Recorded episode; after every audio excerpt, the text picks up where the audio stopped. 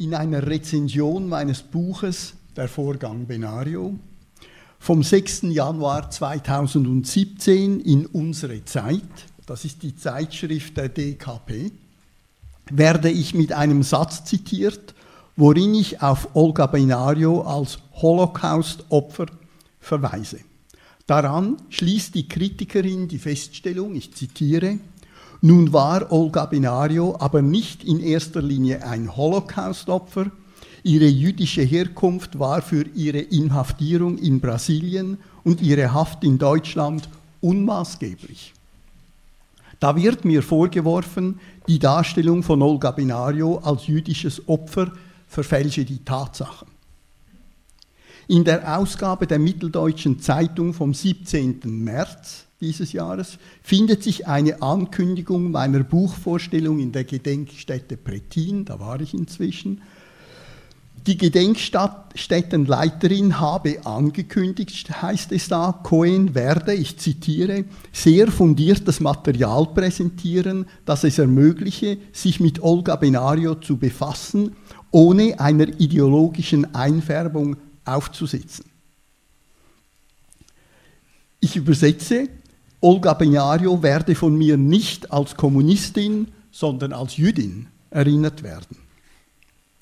Diese einander widersprechenden Interpretationen eröffnen eine Debatte, die durchaus neue Einsicht, zu neuen Einsichten in den Vernichtungsapparat des, des Nazistaats führen kann, vorausgesetzt, sie wird nicht mit dem Gestus der Ausschließung geführt.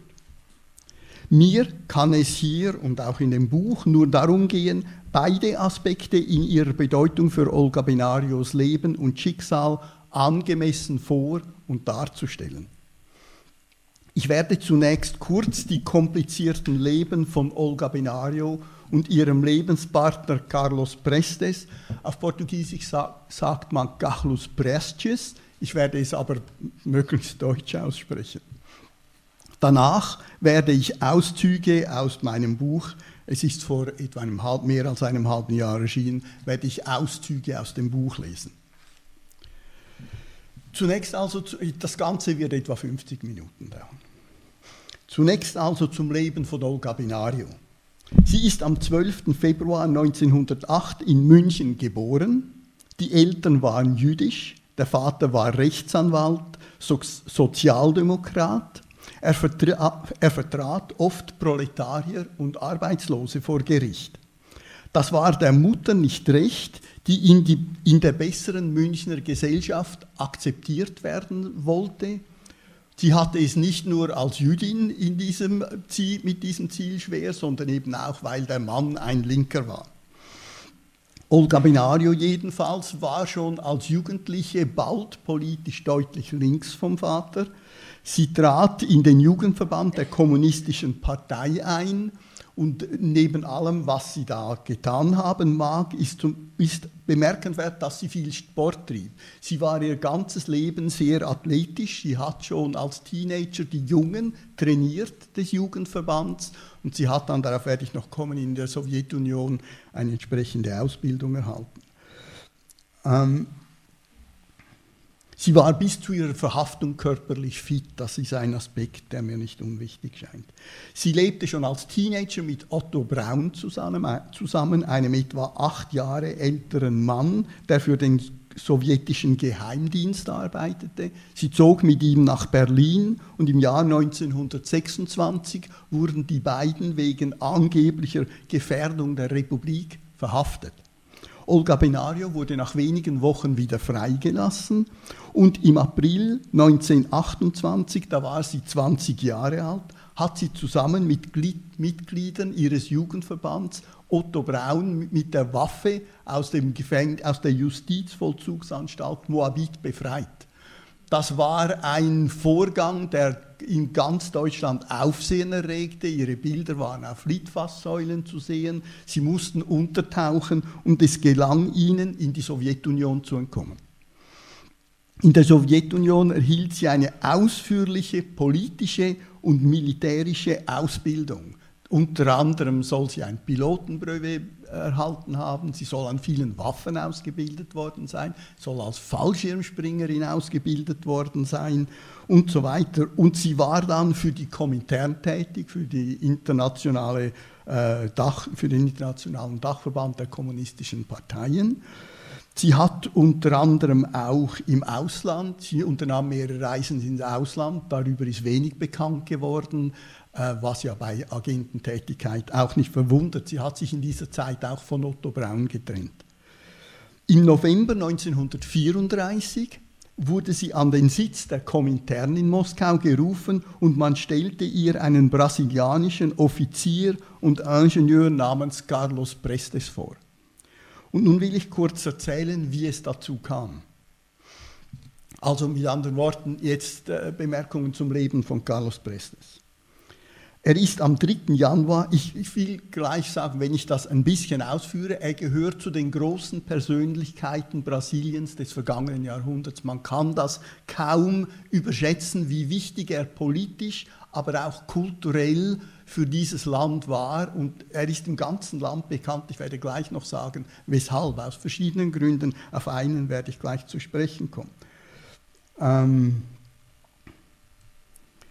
also er ist 19, 1898 in Porto Alegre, das ist im südlichsten brasilianischen Bundesstaat Rio Grande do Sul, da ist er geboren.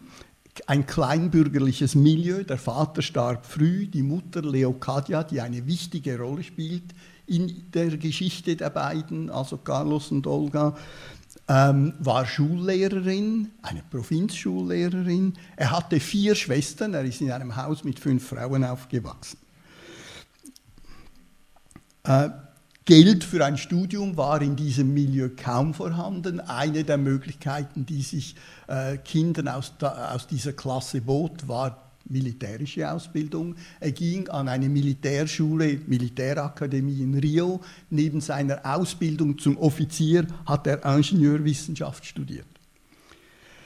Als noch nicht 30-Jähriger ist er dann in ganz Brasilien und ich würde sagen weit über das Land hinaus bekannt und berühmt geworden aus folgendem durch einen Vorgang, der unter dem Namen Colonne Prestes bis heute weiterlebt.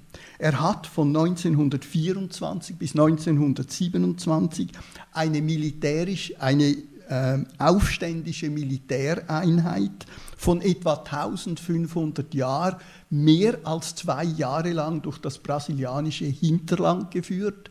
Das Ziel war, die verarmte brasilianische Bevölkerung in diesen völlig entlegenen Landesteilen, diese Bevölkerung, die bis heute verarmt ist, er wollte sie gegen die damals regierende Regierung äh, Bernardes aufwiegeln oder zum Aufstand, zum Widerstand bewegen. Äh, diese Kolonne Prestes hat in den Jahren 24 bis 27 25.000 Kilometer weitgehend zu Fuß zurückgelegt. Ich muss das wiederholen. 25.000 Kilometer. Weitgehend zu Fuß, weil ein großer Teil des brasilianischen Hinterlandes, das ist zu wenig bekannt, das im Norden an den Amazonas grenzt, zu den trockensten Gebieten der Erde gehört. Das, das, die Landschaft ist so hart und unfruchtbar, dass die Pferde da nicht durchgekommen wären. Also ging man zu Fuß mehr als zwei Jahre lang.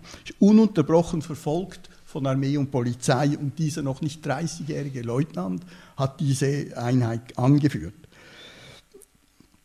Das Ziel, nämlich einen Aufstand gegen die Regierung, haben sie nicht erreicht, aber das ist im Nachhinein genauso wichtig geworden. Sie wurden nie besiegt. Die, die immer neue Armee, Armee, und Polizeieinheiten gelang es nicht, diese 1500 Mann zu besiegen. Und daraus ist ein Mythos entstanden um diesen jungen Leutnant, der bis heute in Brasilien äh, verfindet. Ich komme ja, gleich noch mal kurz darauf zurück etwa 700 Mann, die Hälfte hat sich zuletzt über die Grenze nach Bolivien retten können. Ähm, Carlos Presses ist dann von dort ins Exil nach, äh, nach, Argentinien gegangen. Er hat dort als Ingenieur gearbeitet und dort hat er erste Kontakte zu Kommunisten. Ähm, die Mutter und die vier Schwestern sind ihm nach Argentinien nachgereist. Er arbeitete, wie gesagt, als Ingenieur. Und durch die Kommunisten bekam er Kontakt zur Sowjetunion und man hat ihn, da er nicht nach Brasilien zurück konnte, er wäre dort als Deserteur verhaftet worden, ist er in die Sowjetunion gereist mit den fünf Frauen und hat auch dort als Ingenieur gearbeitet. In diese Jahre, war, als er nun in der Sowjetunion äh, war, äh, in diesen Jahren fand der Aufstieg des, Brasil äh, des Faschismus in verschiedenen Ländern statt, Deutschland und Italien ohnehin. Und die Sowjetunion, die sich zunehmend bedroht und eingekreist fühlte, suchte nach Verbündeten überall auf der Welt. Auch in Südamerika kamen zunehmend diktatorische Regierungen an die Macht. Besonders in Brasilien regierte Getulio Vargas, ein Autokrat und Bewunderer von Mussolini vor allem. Aber man hat in Brasilien auch festgestellt, dass dort eine Widerstandsbewegung sich formierte. Und man hat gesagt, das könnten wir benutzen. Und wer wäre besser geeignet, sich an die Spitze eines solchen, eines solchen sich formierenden Widerstands zu stellen, als gerade ein Mann, der sich in Moskau befand, nämlich der in der ganzen Bevölkerung berühmte Luis Carlos Prestes. Also hat man beschlossen, eine kleine Gruppe von Berufsagenten äh, nach Brasilien zu schicken unter der Führung von Prestes. Das waren vier oder fünf äh, Männer mit ihren Frauen, die ebenfalls erfahrene Agentinnen waren, darunter das Ehepaar Art, äh, Arthur und Sabo Evert, von dem Sie vielleicht schon gehört haben. Ich werde kurz auch darauf zurückkommen. Und nun hatte ähm, Carlos Prestes keine Frau. Er brauchte zur Tarnung eine Frau, aber ebenso sehr, er war auf der ganzen Reise, die illegal verlaufen musste, ständig bedroht und in Brasilien ohnehin. Er brauchte auch eine Leibwächterin. Und deshalb habe ich die militärische Ausbildung von ähm, Olga Binario betont. Sie als Ehefrau und Leibwächterin wurde sie mitgegeben und damit begann das gemeinsame Leben, das nur kurz dauerte, ein Jahr und drei Monate, aber über die Bedeutung werde ich auch gleich noch kurz sprechen. Jetzt also die, die, die Zeit der Gemeinsamkeit, dieses, Monat, dieses Jahr und drei Monate. Im Januar, Ende Dezember, in den letzten Dezembertagen begannen die beiden eine Reise über Leningrad, über Finnland, über Paris. Es war eine, schließlich äh, mit, dem, äh, mit einem transatlantischen äh, Dampfer nach New York, mit der Eisenbahn nach Miami, mit dem Flugzeug der südamerikanischen Westküste entlang bis Chile, über die Anden mit einem und so weiter. Vier Monate nachdem sie Moskau verlassen hatten, trafen sie in Rio de Janeiro ein.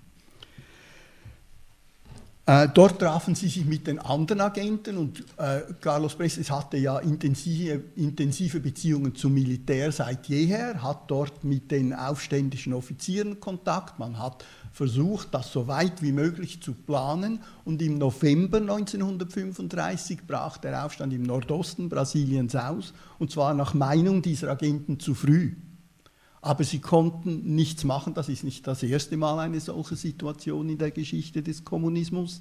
Und sie haben beschlossen, wir haben keine Wahl, wir stellen uns an die Spitze dieses Aufstands. Der wurde nach wenigen Tagen niedergeschlagen.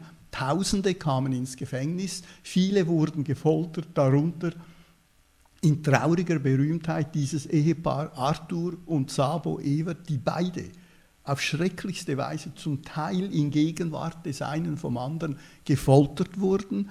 Äh, Arthur Evert hat darauf den Verstand verloren. Es ist der DDR gelungen, nach dem Krieg ihn zurückzuholen. Er lebte, verbrachte noch wenige Jahre in einem Asyl für Geisteskranke und ist, ich glaube, zu Beginn der 50er Jahre hier gestorben. Und Sabo Evert, die hat sich dort mit Olga Benario eng angefreundet und hat die wenigen verbleibenden Jahre und das Schicksal mit ihr geteilt. Ähm, am 5. März 1936, mehr als drei Monate nach dem misslungenen Aufstand, erst wurden Olga Benario und Carlos Prestes verhaftet. Sie hatten so lange untertauchen können und das war das letzte Mal, dass sie sich gesehen haben. Ähm, Olga Benario war in diesem Zeitpunkt schwanger. Wie gesagt, das, ähm, das gemeinsame Leben war, dauerte nur kurz Aber was die beiden, was das für eine Beziehung war, darüber geben die Gefängnisbriefe Auskunft, die ich herausgegeben habe unter dem Titel Die Unbeugsamen. Und ähm, das ist, die, man hat hier die Stimme des Opfers quasi als Gegenpol zu dem, was ich heute vortragen werde, wo man die Stimmen der Täter hat. Und dieser Briefwechsel, der bis nach Ravensbrück durchgeführt werden, aufrechterhalten konnte, was außerordentlich erstaunlich ist. Dieser Briefwechsel gibt Auskunft über die Beziehung dieser beiden, sodass ich das hier jetzt nicht weiter erläutern will. Also das war das gemeinsame Leben und jetzt zu Olga Benarios Gefängnis- und KZ-Jahren. Ende September 1936 wurde sie im sechsten Monat schwanger, zusammen mit Sabo Evert, auf das deutsche Schiff La Coruña gebraucht. Ich brauche niemandem zu sagen, was die Regierung Getulio Vargas sich dabei gedacht haben muss, dass sie eine Jüdin und Kommunistin an die Nazis auslieferten. Das spricht für sich. Im Oktober kamen die beiden Frauen in Hamburg an. Im Frauengefängnis an der Barnimstraße in Berlin wurden sie in Schutzhaft genommen, was schlicht äh, erklärt bedeutet, keine, keine Chance, hier je wieder rauszukommen. Am 27. November 1936 wurde äh, ein Töchterchen geboren, äh, ja, mit dem Namen Anita. Es, da, dieser, ab dieser Zeit lief eine breite internationale Kampagne zur Befreiung von Carlos Prestes, der inzwischen in Rio im Gefängnis saß, und Olga Binario mit ihrem Töchterchen. Ähm, dahinter steckte, also wie soll ich sagen, es ging zuallererst um Carlos Prestes, von dem ich ja gesagt habe, dass er weit außerhalb Brasiliens bekannt geworden war durch diesen langen Marsch. Ähm, die Schwiegermutter oder die Schwiegermutter von Olga Benario, die mit ihren vier Töchtern noch immer in Moskau war, ist mit der jüngsten Tochter nach Paris gereist und hat von dort aus intensiv an diesen Bemühungen mitgewirkt. Es gibt Fotos von ihr, wo sie vor großen Versammlungen spricht, in Spanien, in, in Frankreich. Eine kleine Frau aus der brasilianischen Provinz, der man das nicht an der Wiege gesungen hat. Ich hebe das hervor, weil das eine ungemein eindrucksvolle Frau war. Der, diese Demonstrationen führten zu einem Teilerfolg, kann man sagen, immerhin. Äh, das kleine Mädchen Anita wurde am 21. Januar 1938 der Schwiegermutter in Berlin übergeben. Die war mehrmals hergereist und schließlich hatte sie diesen Erfolg. Ich kann auch hinzufügen, der Gedanke, dass man Olga Benario entlassen würde, der kommt in diesen Dokumenten nicht vor. Am 15. Februar, also kurz nachdem man ihr das Kind weggenommen hatte, kam sie. Das ist alles, in das werden sie, können Sie alles in den Briefen ausgedrückt finden, was da vorging zwischen ihr und Carlos, der in Rio im Gefängnis war. Am 15. Februar 1938 kam sie ins Frauenkonzentrationslager in der Lichtenburg in Prettin. Ein Jahr und drei Monate später, Mitte Mai 1939, kam sie nach Ravensbrück. Das Frauenkonzentrationslager war gerade erst äh, gebaut worden.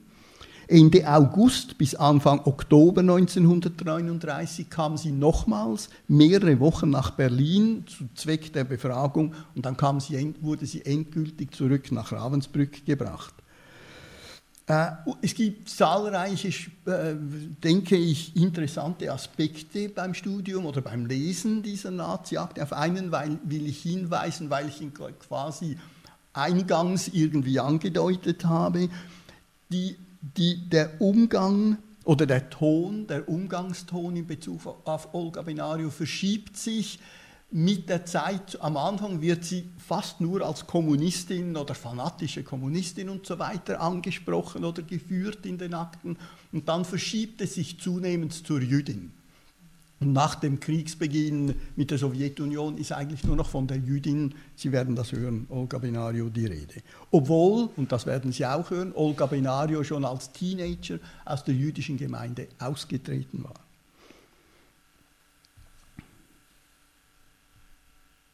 in, während der Inhaftierung in den Konzentrationslagern soll sie sehr mutig gewesen sein. Ruth Werner beschreibt das ausführlich.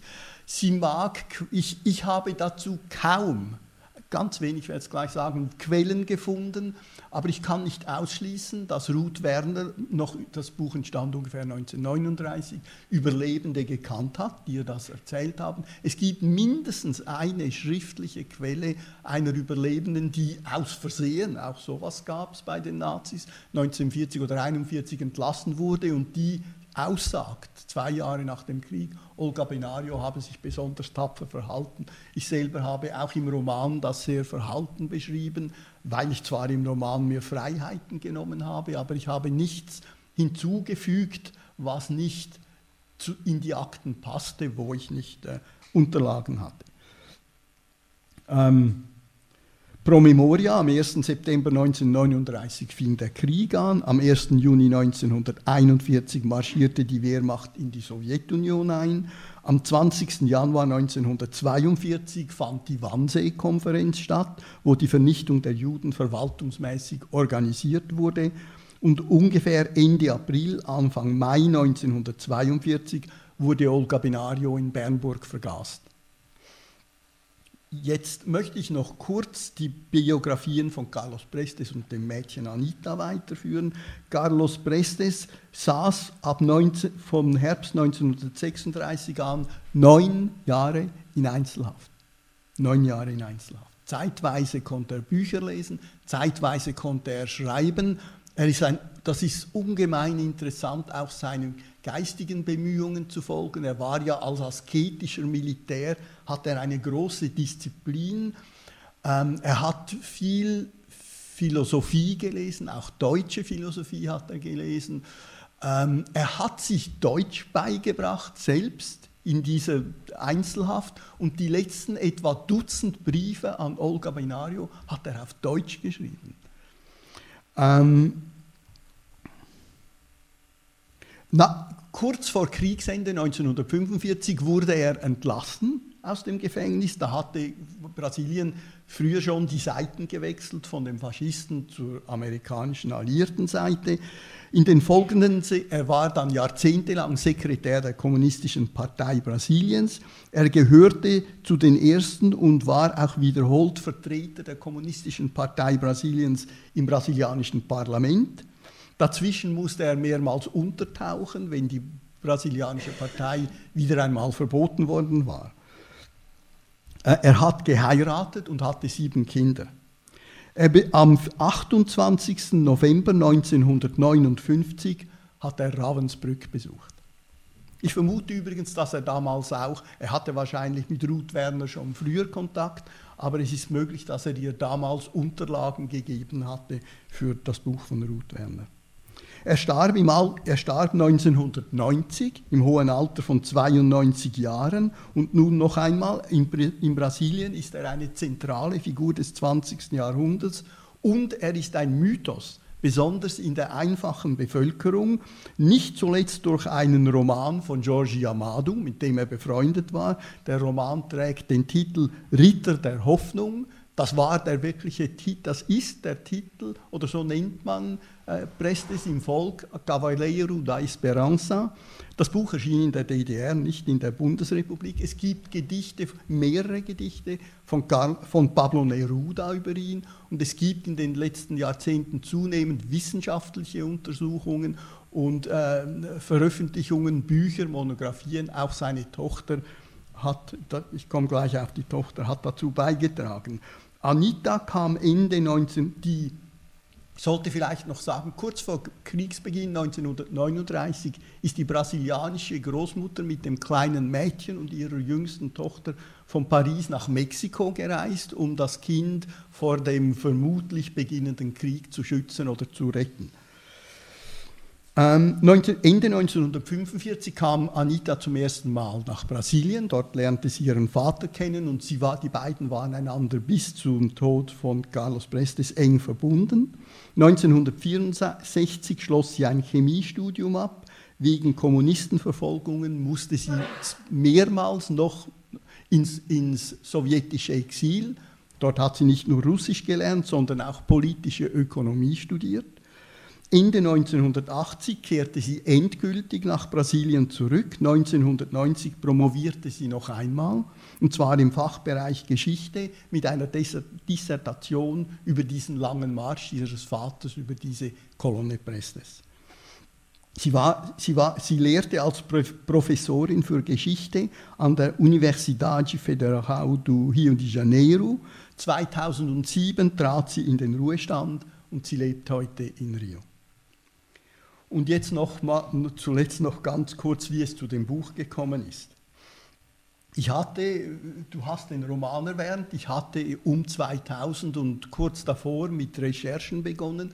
Da war ich, bin ich unter anderem darauf gestoßen, dass in Brasilien eine umfangreiche Briefsammlung von Carlos Prestes erschienen ist, Briefe aus dem Gefängnis, drei Bände, mindestens 1500 Seiten.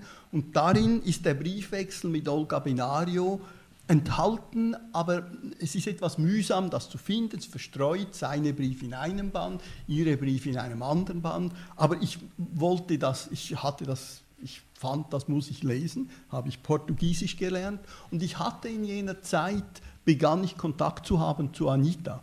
Und ich habe ihr dann von Zeit zu Zeit mal wieder geschrieben, ich habe ihr erzählt von dem Projekt natürlich, habe gesagt, ich möchte das in Deutschland herausgeben. Das ist für Brasilien wichtig, aber das sollte auch für Deutschland wichtig sein und die Menschen müssen die Briefe von Olga Binario auf Deutsch lesen können, in der Originalsprache.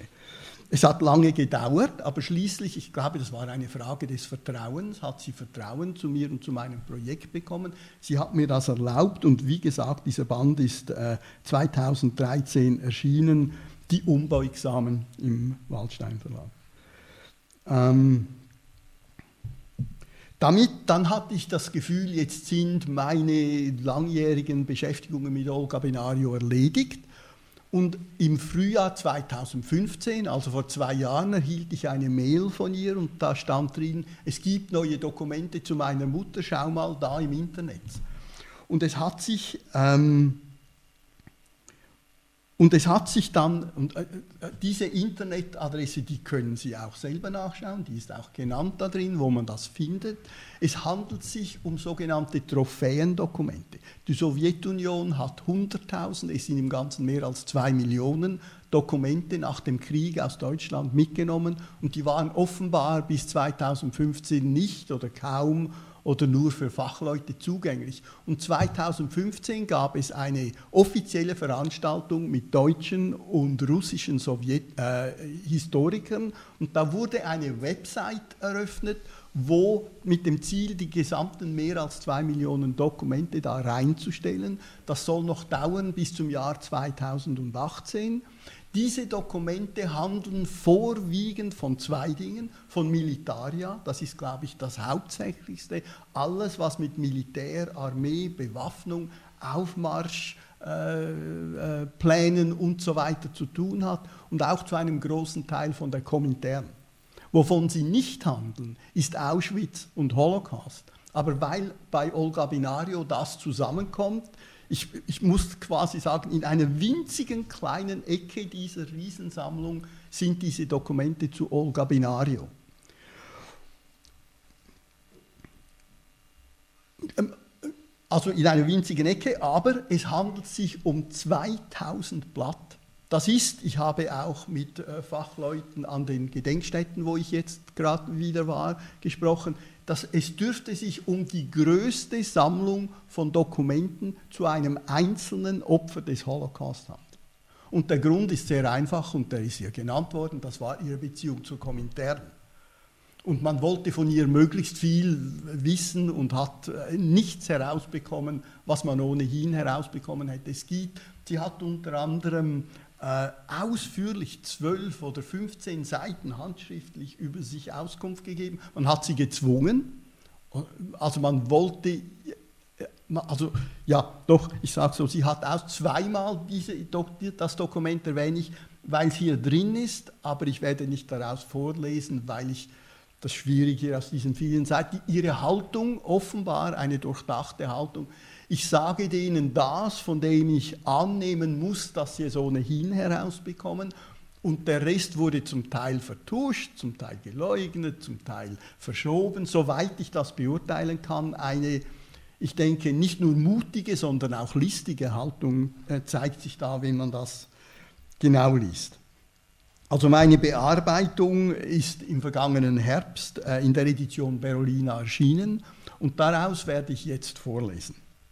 Auszüge vorlesen. So, das war meine Einleitung. Ähm, jetzt erschrecken Sie nicht, ich werde das nicht alles vorlesen, sondern ich habe da Fotokopien gemacht und werde daraus Teile vorlesen. Ich will das noch sagen, ich habe dies, das Material bearbeitet, ich will jetzt das nicht weiter ausführen, wir können vielleicht nachher darüber sprechen, ich habe es bearbeitet und dennoch ist es zu circa 95 Prozent wörtlich. Also im Großen und Ganzen die, sind die Formulierungen, die Wörter, was Sie hier hören, das ist die Sprache der Gestapo. Ich habe, die Bearbeitung hatte das Ziel, quasi diesen Figuren zu helfen, sich selber darzustellen und quasi sich selber den Strick zu drehen, an dem sie sich hängen. Sie sollten sich entlarven oder sie tun das durch ihre Dokumente und ich habe diesem Prozess behutsam nachgeholfen. Okay. 20. Oktober 1936, Berlin, Gestapo-Vermerk. Olga Benario wurde am 18. Oktober bei der Ankunft des Dampfers La Coruña in Hamburg zusammen mit Elise Ewert festgenommen und sogleich nach hier überführt.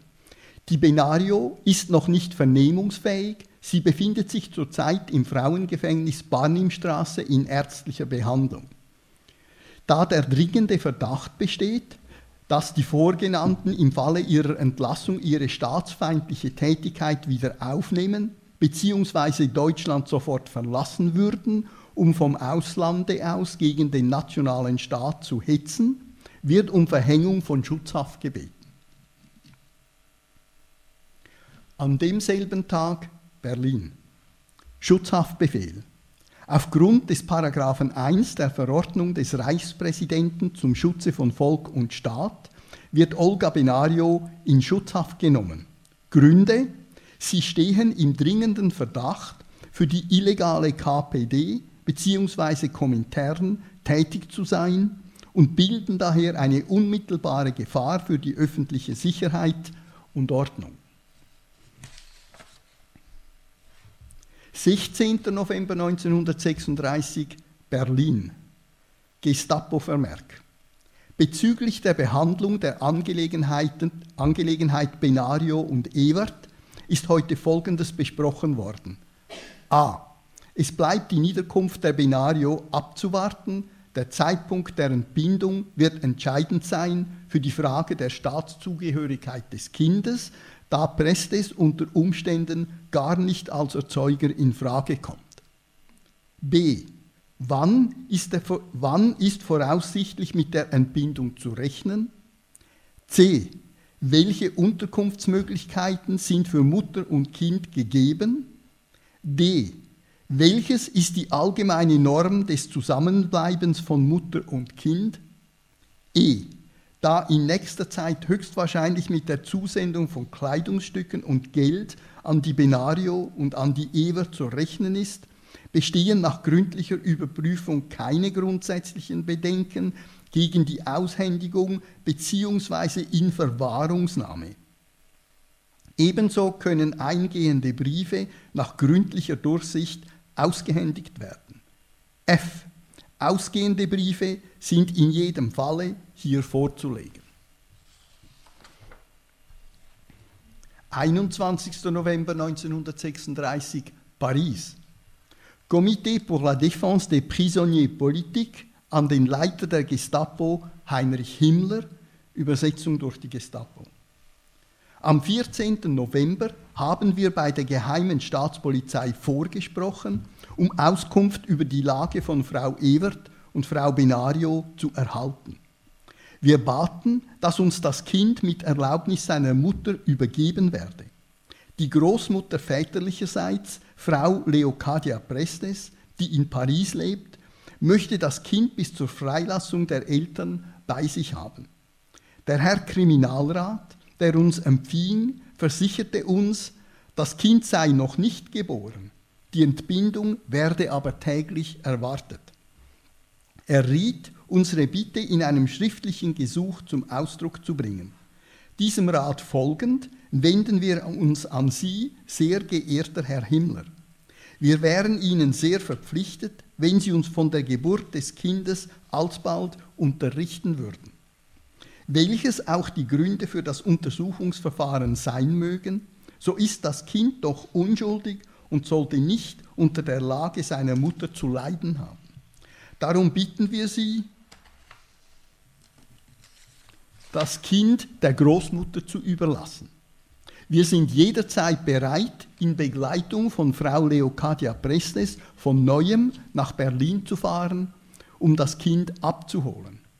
Unterschriften Madame César Chabrin, Präsidentin der Vereinigung zur Verteidigung politischer Gefangener, Madame Maria Vejon, Advokatin, Miss Berry Archdale. 23. Dezember 1936, New York. Joint Committee for the Defense of the Brazilian People, New York, an Adolf Hitler. 500 Menschen, die sich am 23. November im Hotel New Yorker, New York City, versammelt haben, um den Bericht einer eben aus Brasilien zurückgekehrten Delegation anzuhören, fordern sie Herr Hitler auf, Olga Benario und Elise Evert freizulassen, die ohne Anklage in ihrem Gefängnis festgehalten werden. Wir geben unserer Empörung über dieses Vorgehen Ausdruck und verlangen, dass die beiden Frauen, die kein Verbrechen begangen haben, sofort in ein Land ihrer Wahl entlassen werden. Unterschrift Ralph H. Reed, Versammlungsvorsitzender.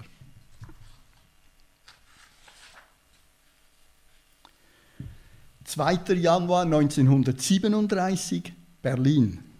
Die Gestapo an den Direktor des Staatskrankenhauses der Polizei. Die Ehefrau des in Rio festgenommenen Luis Carlos Prestes, die Jüdin Olga Benario Prestes, ist am 27. November 1936 von einem Kinde weiblichen Geschlechts entbunden worden.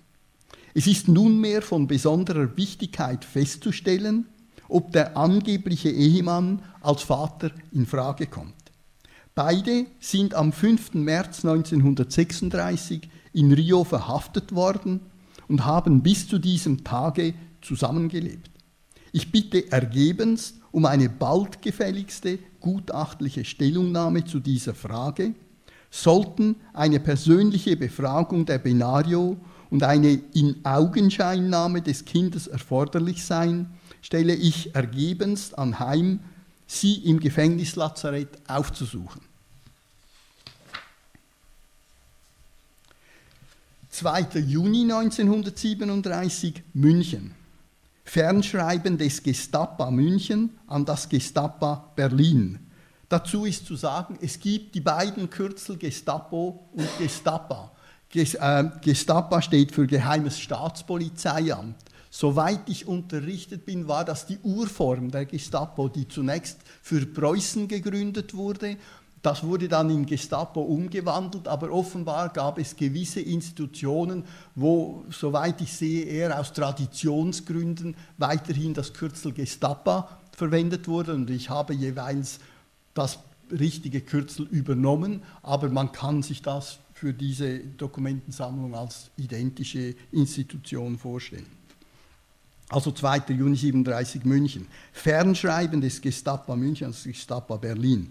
Die Rechtsanwaltswitwe Eugenie Benario gab auf Befragen an, dass sie bereits seit dem Jahr 1926 nichts mehr von ihrer Tochter gehört habe und diese für sie und die ganze übrige Verwandtschaft als verschollen gelte. Der Grund der vorhandenen Differenzen liegt angeblich in der fanatischen kommunistischen Einstellung ihrer Tochter Olga.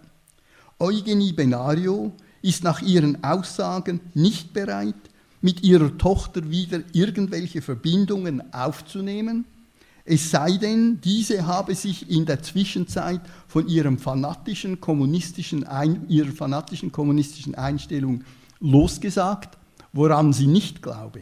Auf keinen Fall wolle sie sich ihrer Tochter und deren Kind annehmen, wenn der Vater desselben Kommunist ist oder war. Mit Rücksicht auf diese Sachlage wurde Eugenie Benario nicht darüber aufgeklärt, ob und mit wem ihre Tochter Olga verheiratet ist, welchen Familiennamen sie führt, sowie ob das Kind ehelich oder unehelich geboren wurde. Eröffnet wurde er bisher lediglich, dass ihre Tochter in Berlin in Haft ist und ein Kind besitzt. Eugenie Benario befindet sich in guten wirtschaftlichen Verhältnissen.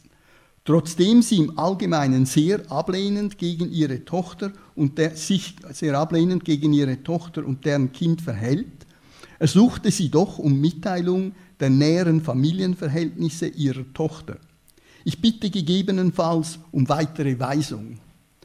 Ich füge hier an, man kann das als Herzlosigkeit abtun, aber man sollte auch die Heillosigkeit ihrer, Situation und der Zeit dieser Mutter verstehen. Und ich füge noch hinzu, sie ist ebenfalls ungefähr um 1942 in Theresienstadt umgebracht worden.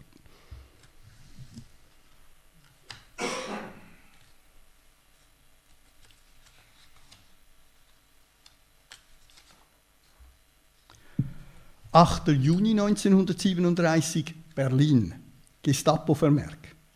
Nach Rücksprache mit dem Anstaltsarzt des Frauengefängnisses hat dieser zurzeit noch Bedenken gegen eine Trennung der Olga Benario und ihrem Kinde. Da sie noch stillt, besteht nach Ansicht des Arztes bei einer vorzeitigen Fortnahme des Kindes die Möglichkeit gesundheitlicher Schäden für die Benario. Das Kind soll noch etwa zwei Monate bei der Mutter bleiben. Beide Mutter und Kind befinden sich weiterhin wohlauf. Nach fernmündlicher Mitteilung des Anstaltsdirektors bestehen gegen eine Vernehmung der Benario keine Bedenken. Es wird nur gebeten, die Zeiten dem Gefängnis mitzuteilen, damit die Benario das Kind vorher stillen kann. Der Direktor der Strafanstalt bittet, die Vernehmungen, wenn möglich, im Gefängnis selbst durchzuführen. 9. Juni 1937, Berlin. Gestapo-Vermerk.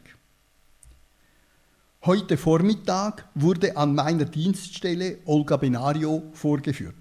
Zweck der Vorführung war, ihr klarzumachen, unter welchen Umständen sie sich im Gewahrsam der geheimen Staatspolizei befinde und wie voraussichtlich ihr weiteres Schicksal sein werde. Als erwähnt wurde, dass wahrscheinlich eine Trennung von ihrem Kinde erfolgen müsse, schrak sie sichtlich zusammen und erklärte nach einer Weile, dies käme niemals in Frage, es sei denn, man nehme ihr das Kind mit Gewalt. Sie bäte dringend darum, das Kind, falls sie weiter in Schutzhaft bleiben müsse, auch in Schutzhaft mitnehmen zu dürfen.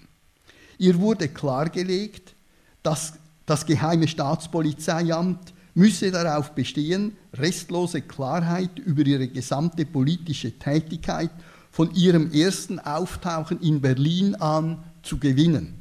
Erst dann könne ein Urteil dahingehend abgegeben werden, ob sie noch als politisch gefährlich anzusehen sei oder nicht.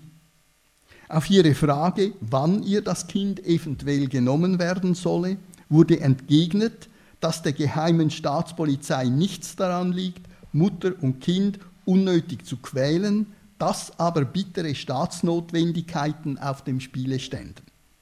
Zum Schluss bat sie, ihr eine achttägige Einkaufsmöglichkeit zu bewilligen, da in der warmen Jahreszeit sich die Vorräte, namentlich Gemüse für das Kind, nicht so lange frisch halten. Dies wurde ihr zugesagt. Schließlich sprach sie noch den Wunsch aus, im Gefängnis einen Kocher mit Hartspiritus verwenden zu können, um ihrem Kinde hin und wieder eine besondere Mahlzeit anrichten zu können. Es wird in diesem Sinn an die Gefängnisverwaltung herangetreten, um ihre Wünsche zu erfüllen. 2. September 1937, Berlin, Gestapo-Bericht. Mit Olga Benario und Elise Ewert wurde in den vergangenen beiden Wochen eingehend verhandelt. Sie wurden protokollarisch aufgenommen, nachdem ihnen vorher aufgegeben worden war, Entschuldigung, sich selbst schriftlich zur Sache unter genauer Schilderung ihrer kommunistischen Tätigkeit zu äußern. Dieses lehnten beide von vornherein ab. Sie erklärten nur auf ihnen gestellte Fragen antworten zu wollen. Um sie überhaupt einmal zum Sprechen zu bringen, wurde, wurden an sie alle zur Sache gehörigen Fragen gerichtet, die sie aber nur negativ beantworteten. Die Vernehmungen wurden in jeder Weise korrekt und sachlich geführt. Beide Gefangenen wurden verschiedentlich auf das Unwahrscheinliche ihrer Aussagen hingewiesen. Doch ist ihnen der Inhalt der Äußerungen von den V-Leuten GI3, GI5 und GI11 nicht mitgeteilt worden, weil insbesondere die Benario daraus hätte Schlüsse ziehen können. Sie ließ sich selbst durch den Hinweis, dass sie andernfalls weiter in Schutzhaft bleiben und ihr in den nächsten Wochen das Kind genommen werden müsse, zu einem Entgegenkommen nicht bewegen. Dabei schien sie innerlich getroffen zu sein, was am Verändern ihrer Gesichtsfarbe zu erkennen war. Ihre Vernehmung hat sie selbst auf einer ihr zur Verfügung gestellten Schreibmaschine geschrieben. Bisher haben die Frauen im Gefängnis nichts weiter als die Freiheit vermisst. Es, wurde, es wurden ihnen stets reichlich hier eingegangene Lebensmittelpakete und sonstige Gebrauchsgegenstände, Lesestoff, Geld usw. So ausgehändigt. Von der Schreiberlaubnis haben sie hinreichend Gebrauch gemacht. Es erscheint zweckmäßig, ihnen diese Vorteile so lange zu entziehen, bis sie sich endlich zu einem umfassenden Geständnis bewegen lassen. Das Fortnehmen des Kindes der Benario kann ebenfalls viel zur Ablegung eines Geständnisses beitragen. 2. November 1937 Berlin. Der Strafanstaltsdirektor des Frauengefängnisses an die Gestapo. Dem hiesigen Anstaltsarzte habe ich vom Inhalte des dortigen Schreibens Kenntnis gegeben. Er äußert sich wie folgt. Die Umstellung von Muttermilch auf künstliche Ernährung kann nicht schlagartig vorgenommen werden, zumal ein Kind von elf Monaten mit der Flasche allein nicht ernährt werden darf. Die Umstellung ist angeordnet worden. Trennung von Mutter und Kind ist in etwa zehn Tagen möglich. Das Kind wiegt 20 Pfund, also etwas über dem Durchschnitt. Entwicklung und Gesundheitszustand sind als besonders günstig zu bezeichnen. Nach Ablauf des ersten Drittels des Monats November werde ich Ihnen mitteilen, zu welchem Zeitpunkte das Kind hier abgeholt werden kann. 16. Dezember 1937, Berlin. Bescheinigung Amtsgericht Neukölln. Die Stenotypistin Olga Benario, geboren am 12. Februar 1908 zu München, wohnhaft in Neukölln, Selchowerstraße 15 bis 16, hat am 20. April 1925 den Austritt aus der jüdischen Religionsgemeinschaft erklärt.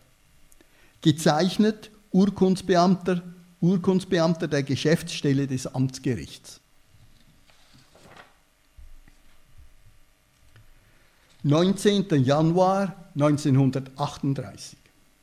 Anstaltsärztliches Zeugnis. Das Kind Anita der Olga Benario Prestes ist heute von mir nochmals eingehend untersucht worden. Es handelt sich um ein nicht ganz 14 Monate altes Mädchen, welches eine besonders gute körperliche Entwicklung zeigt. Sie ist 78 cm lang und hat ein Körpergewicht von 11 Kilogramm, 900 Gramm.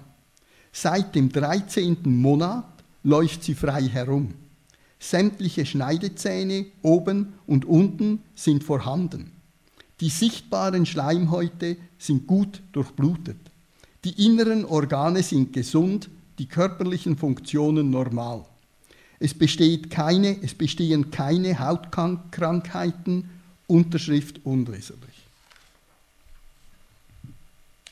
21. Januar, 21. Januar 1938, Berlin. Gestapo-Vermerk.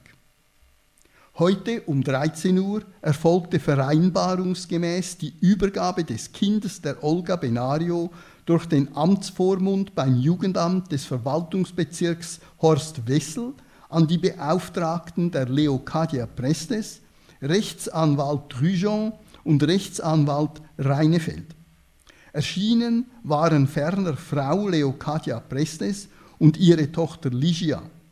Als Zeugen wohnten der Übergabeverhandlung bei der Strafanstaltsdirektor und ein Beamter der Gestapo.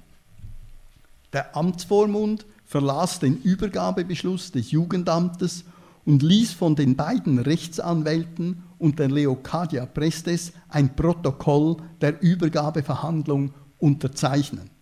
Rechtsanwalt Trujon sprach erneut seinen Dank aus für das von den Behörden gezeigte Entgegenkommen, dann verließen die Genannten mit dem Kinde das Gefängnis.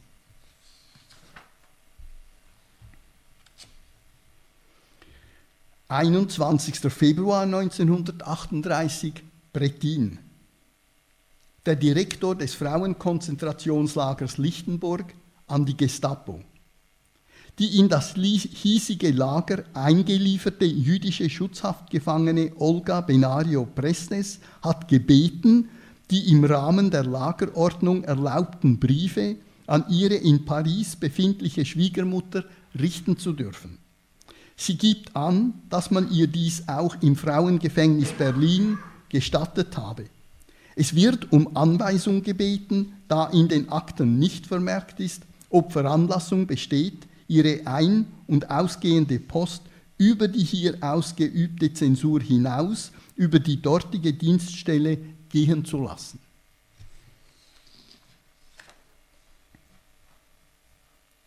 Zweiter Mai 1938 Berlin. Die Gestapo an den Direktor des Frauenkonzentrationslagers Lichtenburg. Ich bitte der Olga Benario die in der Anlage beigefügten Briefe auszuhändigen. Das Schreiben des Carlos Prestes ist eingezogen worden, weil sein Inhalt eine unzulässige Kritik an den Maßnahmen der Staatspolizei enthält. Im Hinblick auf die in den bisherigen Vernehmungen gezeigte Verstocktheit bitte ich, der Jüdin Benario unter keinen Umständen irgendwelche Vergünstigungen zu gewähren.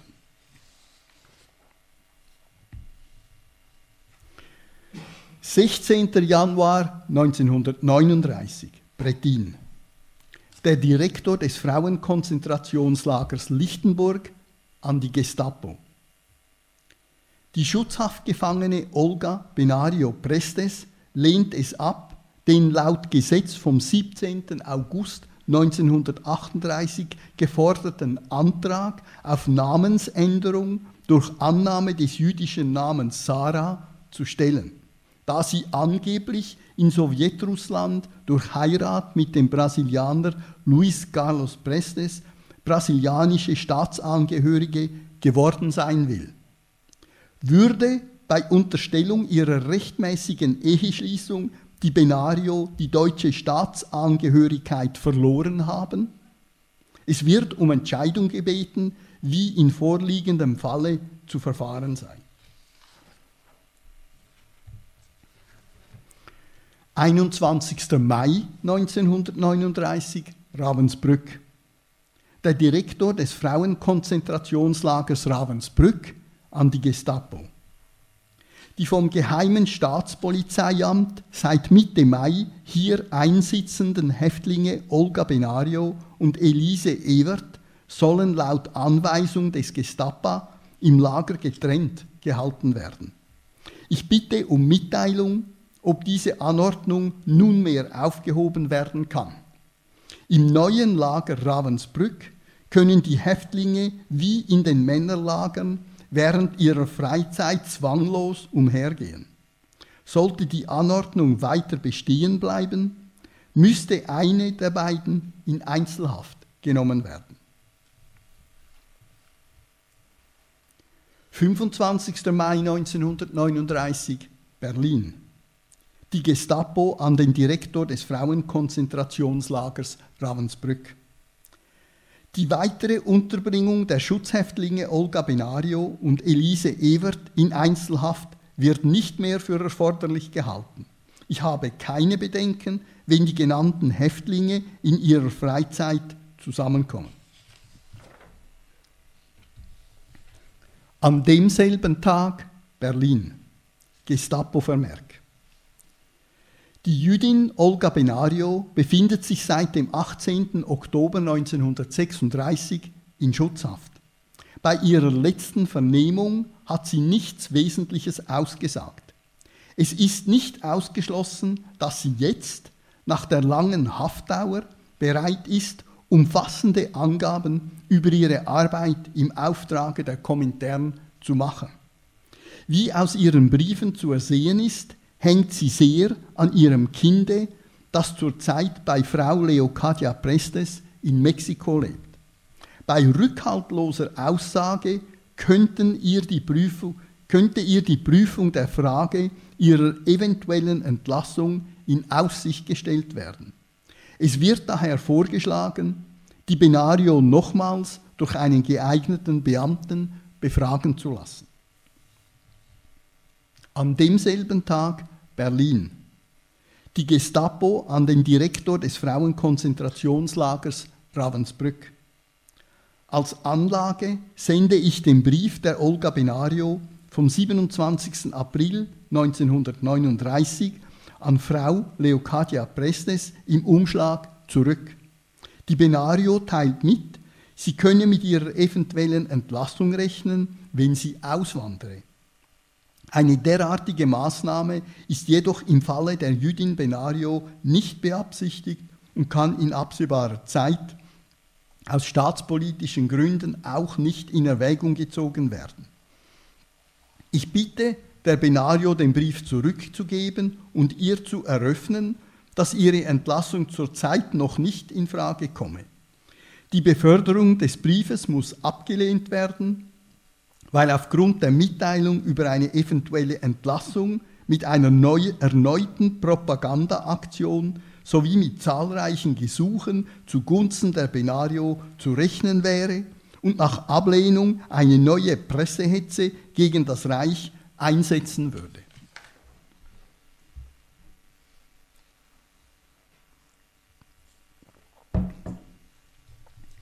Zehnter August 1939 Berlin.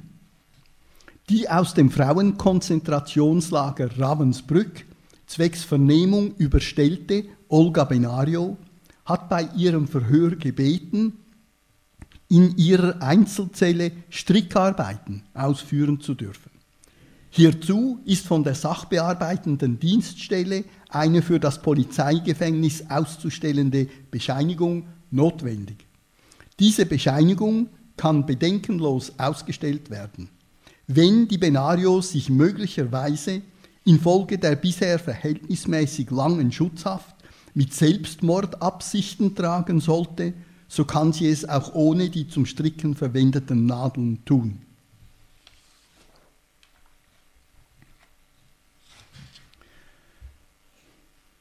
18. Februar 1941 Ravensbrück. Der Direktor des Frauenkonzentrationslagers Ravensbrück an das Reichssicherheitshauptamt. Den Briefen aus Mexiko und aus Moskau an die Schutzhaftgefangene Olga Sarah Benario lagen drei internationale Briefantwortmarken bei. Da aber hier keine Antwortscheine eingetroffen sind, wird um Rückäußerung gebeten, wo die Marken geblieben sind oder wie sich die Sache verhält, Heil Hitler. 29. April 1941 Berlin. Das Reichssicherheitshauptamt an den Direktor des Frauenkonzentrationslagers Ravensbrück. Im Auftrage des SS-Brigadeführers bitte ich um bald geflissentliche Übersendung einer ausführlichen Beurteilung des Schutzhäftlings Olga Sarah Benario Prestes. 17. Mai 1941 Ravensbrück. Der Direktor des Frauenkonzentrationslagers Ravensbrück an das Reichssicherheitshauptamt. Die Schutzhaftgefangene Olga Sarah Benario Prestes führt sich im Lager ungenügend. Ihre Arbeitsleistung muss besser werden. Wegen Verstoß gegen die Lagerordnung musste sie erst kürzlich mit Arrest bestraft werden. Sie ist eine intelligente Jüdin mit großem Geltungsbedürfnis. Ihre politische Einstellung ist undurchsichtig, lässt aber erkennen, dass sie sich vom Kommunismus noch nicht frei gemacht hat. Über ihre Auswanderung befragt, erklärt sie, sie hätte die Möglichkeit, nach Russland oder Mexiko auszuwandern. Schritte zu einer solchen Auswanderung wurden von ihr oder ihren Angehörigen noch nicht unternommen. Eine Entlassung lehne ich ab, auch wenn sie auswandern sollte.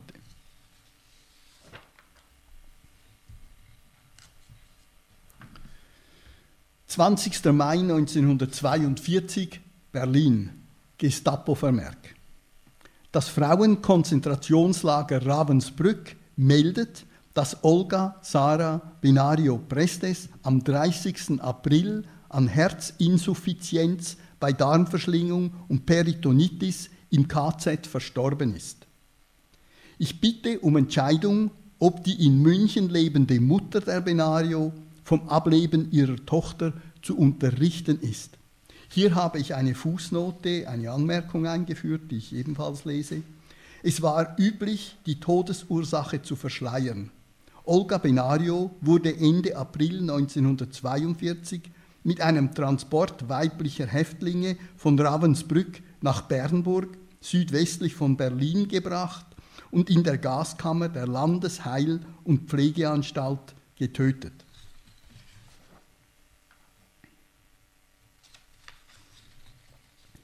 13. Juni 1942, Berlin. Gestapo-Vermerk. Die Jüdin Olga Sarah Benario Prestes hat die im beiliegenden Inhaltsverzeichnis enthaltenen Gegenstände hinterlassen. Es ist zu entscheiden, ob diese Gegenstände den Erben auszuhändigen oder aufgrund des volks- und staatfeindlichen Verhaltens der Benario einzuziehen bzw. kurzerhand der nationalsozialistischen Volkswohlfahrt zur Verfügung zu stellen sind. 2. Juli 1942 Berlin. Die nationalsozialistische Deutsche Arbeiterpartei Hauptamt für Volkswohlfahrt an die Gestapo. Der Inhaber dieses ist berechtigt, die Hinterlassenschaft der Olga Benario in Empfang zu nehmen, Heil Hitler.